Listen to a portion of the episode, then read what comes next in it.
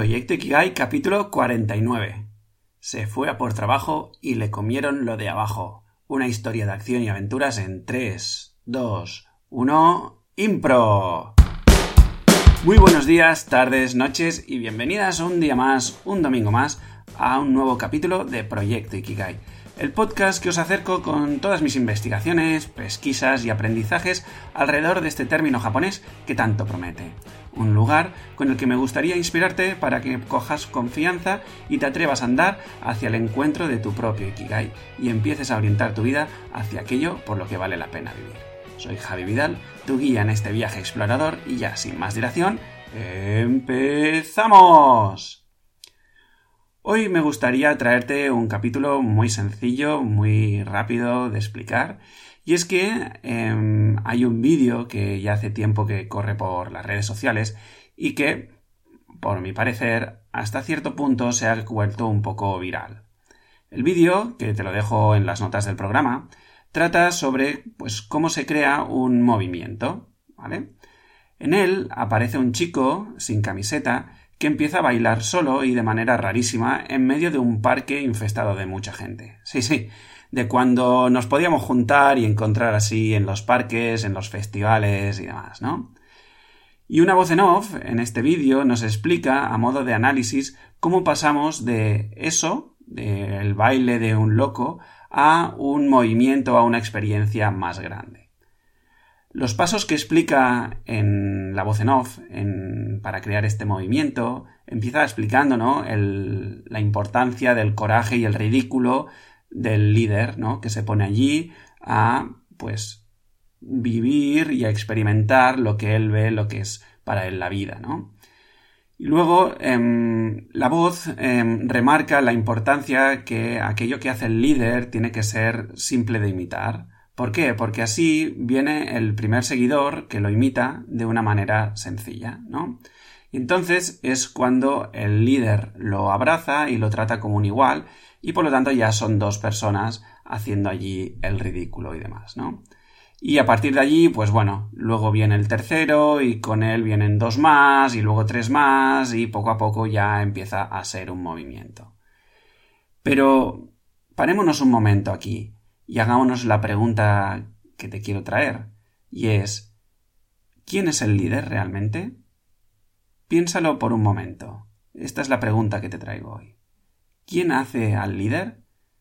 ¿El líder o los seguidores? ¿La visión del líder o el seguidor que sigue? El primer seguidor, a mi entender, es quien en realidad marca el camino. El líder es quien realmente, pues bueno, se encarga de apuntar, ¿no? A cuál es la dirección, cuál es su visión, pero es el primer seguidor el que le enseña a todo el mundo que la isla a la que apunta el líder es un lugar que existe y que además él sabe cómo hacerlo, que él cree en esa visión del líder. Y a partir del primer seguidor ya viene un segundo. Y a partir del segundo, como hemos dicho, un tercero y poco a poco todo esto se va haciendo cada vez más público y hay un momento en el que los demás seguidores ya no empiezan a seguir al líder, sino que lo que hacen es imitar a los demás seguidores. De hecho, si lo piensas y si puedes ver el vídeo o si lo recuerdas, si tienes la suerte de haberlo visto, hay un momentum eh, que básicamente hace que el tema venza por sí mismo. Y es que, primero, el, miedo a hacer el ridículo poco a poco va desapareciendo a medida que más personas em, se animan a seguir, ¿no? Y luego el grupo es tan grande que eh, vuelca por sí solo, como decía. Básicamente empieza a haber una especie de, entre comillas, miedo a no formar parte de esta nueva comunidad. Repasemos un momento en los aprendizajes de cómo crear el, movimiento. Como explican en el vídeo, si eres una versión del chico o la chica que, baila primero sin camiseta y de manera rara, mm, recuerda la importancia de tratar y considerar a los primeros seguidores como iguales. Antepone el movimiento a tus propias necesidades o ideas. Muchas veces aquí, eh, en las cuales me, incluyo, que me ha pasado ya varias veces, ¿no? Em, nos aferramos a esa visión, a esa manera, a esa forma concreta de querer mm, vivir esta experiencia, de querer construir tu visión, etcétera, ¿no? Pero el punto clave aquí está en anteponer el movimiento antes de a la propia forma, ¿de acuerdo? Y el punto clave también es el primer seguidor. Realmente es el primer seguidor el que convierte al loco en un líder. Esta sociedad, si te has parado a pensar, nos empuja muchísimo a que seamos líderes. Pero, em, como dicen en el vídeo, si todos fuéramos líderes, la cosa no, no funcionaría. No habría movimiento. ¿Vale? Para que haya movimiento, si realmente quieres crear un movimiento, se necesita seguir a un líder de manera apasionada, con coraje, y enseñar a los demás cómo hacerlo, ¿no? Cómo seguir a ese líder, ¿vale? Y todo esto te preguntarás, a ver, Javi, pero todo esto que me explicas y que me narras, ¿a qué viene? Pues mira, el caso es que ayer tuve el privilegio de hacer mi primer espectáculo de improvisación frente a público.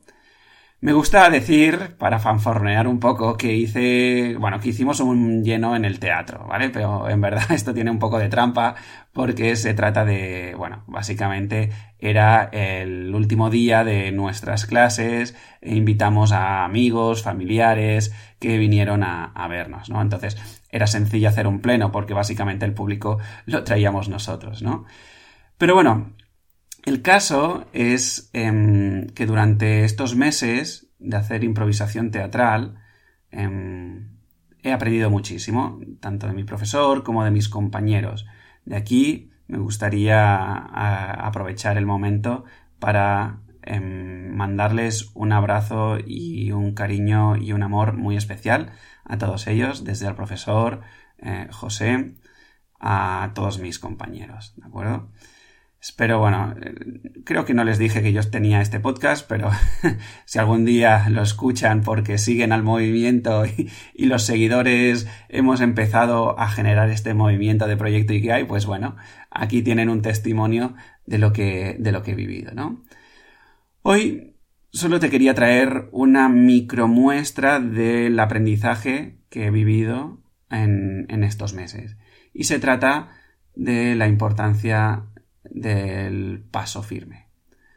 Verás, en, en momentos nuestro profesor, José Pérez, em, nos decía ¿no? que es normal que cuando hacíamos ejercicios así de improvisación, em, el cuerpo, para protegerse, lo que hace es em, se va encogiendo y va tirando hacia atrás, ¿vale?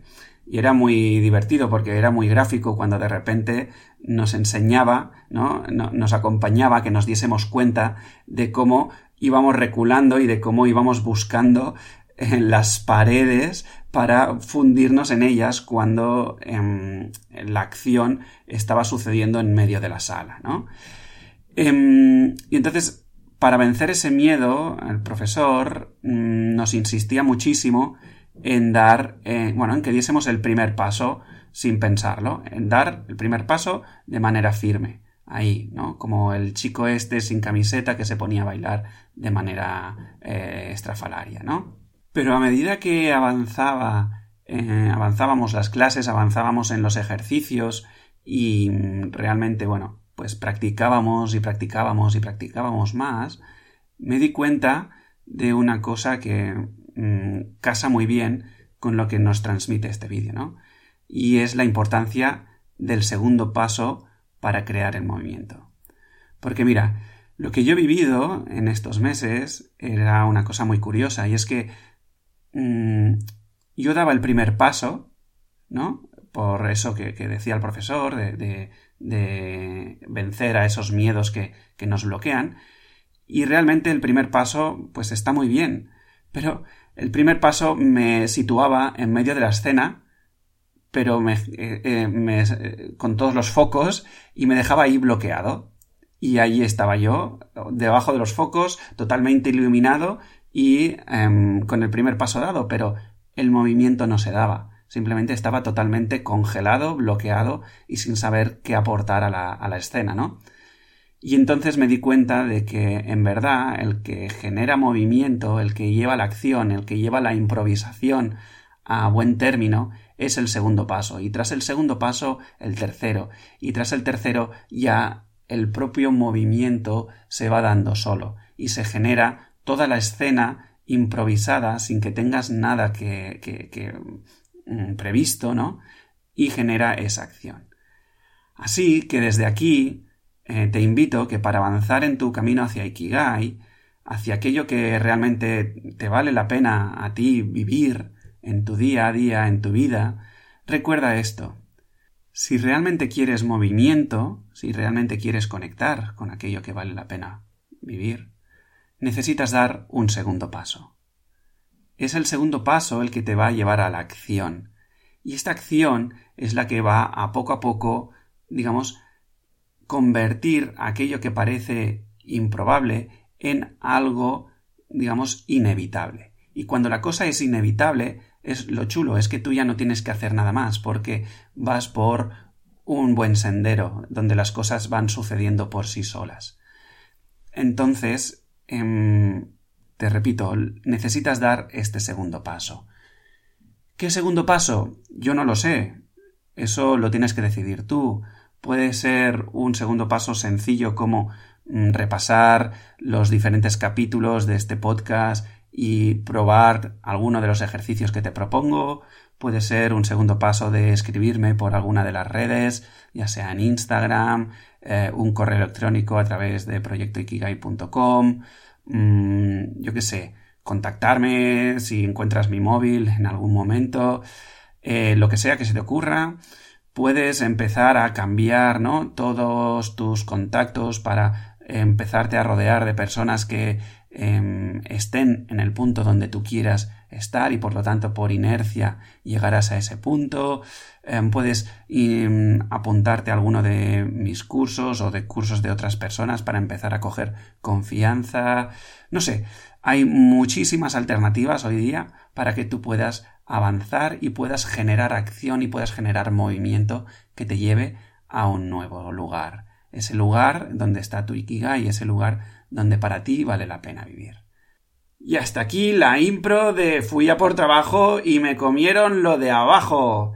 Si te ha gustado este capítulo o alguno de los otros, por favor, por favor, ponte en movimiento, ponte en acción y empieza a compartir para que esto llegue a más y más personas, donde poco a poco entre todos nosotros nos vayamos ayudando y aportando para que poco a poco encontremos eso que vale la pena vivir para cada uno de nosotros.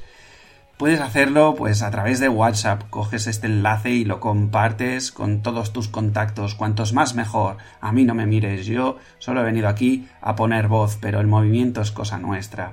Luego también puedes darme like en, en Spotify puedes escribirme o comentar en iVoox, puedes darle estrellitas en iTunes, yo qué sé, hay mil millones de maneras de hacer esto algo gigante. Y si te ha gustado, por favor, te estaré súper agradecido. Ahora y así, sin más dilación, seguimos en la aventura de esta vida.